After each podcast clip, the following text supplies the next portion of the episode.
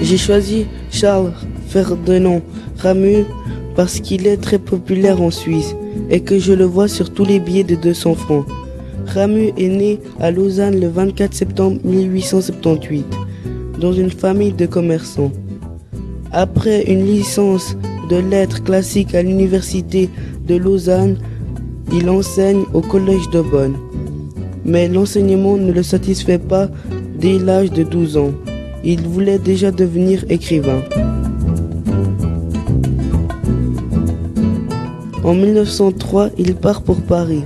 Il y séjourne jusqu'en 1914, avec de fréquents retours au pays.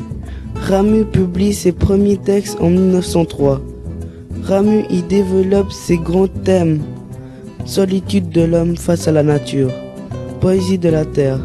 Les romans de cette période sont concentrés sur un personnage.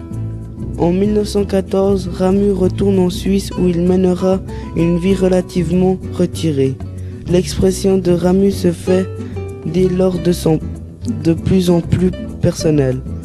La fin des années 20 et le début des années 30, Ramu atteint la pleine maturité.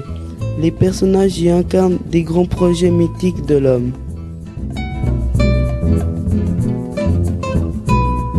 La dernière période de la vie de Ramu, marquée par la tragédie de la Seconde Guerre mondiale, laisse une grande place aux souvenirs. Il est mort en 1947 à Puy, près de Lausanne. Sur la deuxième face du billet, on voit des montagnes qui symbolisent l'œuvre de Ramu. Dans plusieurs romans, il la représente de manière dramatique, comme une force de la, la nature menaçant l'homme, notamment dans D'Herborance, la grande peur de la montagne. Si le, le soleil ne revenait pas, effarinait. On y voit également le lac Léman et quelques lignes de sa propre écriture.